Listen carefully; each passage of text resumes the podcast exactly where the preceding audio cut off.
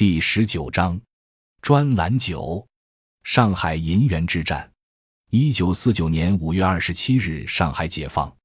第二天，上海军管会就发布了关于使用人民币及限期禁用金圆券的规定，以人民币旧币一元收兑金圆券十万元。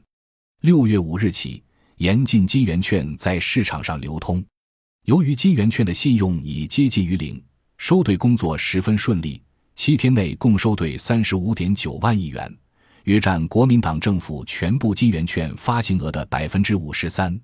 但是，新发行的约二十亿元人民币只是浮在市面上，并没有进入实际流通领域。从实际情况看，没有实物对应的货币收兑，只不过是把金圆券的贬值压力接到了自己手里。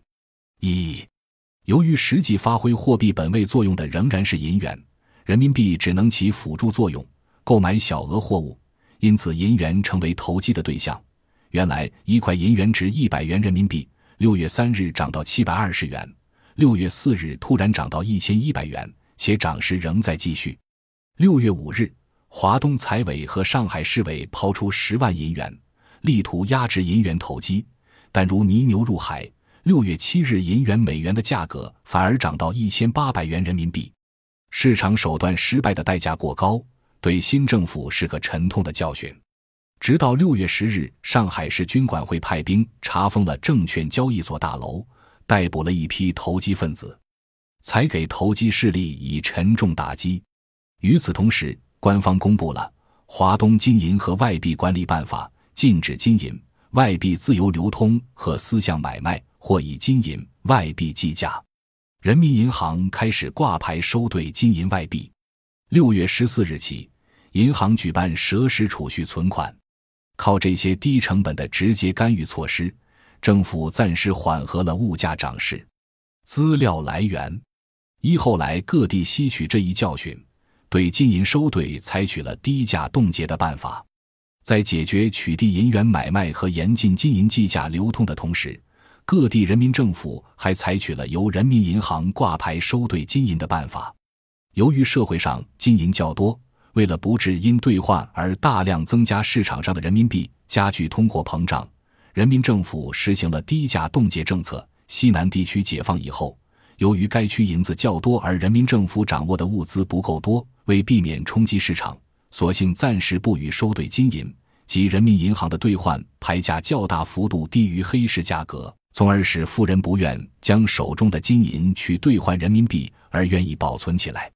但是这种低价也不是低到不合理的程度，同时也考虑到兑换者的利益。政府随着物价上涨，几次调高兑换牌价。到一九四九年年底，上海收兑银元一百零八万多枚，北京收兑二十二万多枚。一九五零年三月，物价趋于稳定以后。国家适当提高了金银兑换比价，加上人民币币值稳定，国家收兑的金银数量大增。以广东省为例，一九五零年一年共收兑黄金七百四十五点五万两，其中下半年收兑的占百分之七十一点一；银元一百零一点二万枚，其中下半年收兑的占百分之七十三点七；纯银五千三百二十三点六万两，其中下半年收兑的占百分之九十八点二。参见武力中华人民共和国成立前后的货币统一，当代中国史研究，一九九五年第四期。其余资料参见金冲集，陈群主编，《陈云传》上，中央文献出版社二零零五年版第五百六十九页。银元投机失败之后，是城市私人资本，转而搞起了粮食和棉布的大规模投机。靠囤积居奇、操纵市场谋取暴利，这就是银元大战之后接踵问至的米棉大战。从下文可知，打赢第三次以投机压迫人民币贬值的米棉之战，对于奠定人民币的通货地位具有决定意义。而其关键，恰恰不在于政府手中有更多的硬通货银元，而在于政府手中有更多的硬货基本物资。正如陈云所说。人心乱不乱，在城市中心是粮食，在农村主要靠纱布。我掌握多少，及时控制市场力量的大小。这个应对第三次人民币贬值风潮的斗争过程堪称经典。最充分地展现了政府理性将政治力量与经济运作相结合的主要运作机制。这次战役也是中共第一次在经济舞台上秀肌肉。从此，人们开始明白，站在人民币后面的不仅是国家政治力最，还有在土地革命战争的举国动员基础上形成的举国物资调度力量。因此，这次成功的货币保卫战，不仅对人民币短期确立其货币体系中的地位具有决定作用，对于中期巩固人民币信用的“三蛇石”措施的顺利实施也具有重要意义。在人民币信用上弱时，民众总要看到其他与民生有关的信用保障嫁接上，才愿意接受它。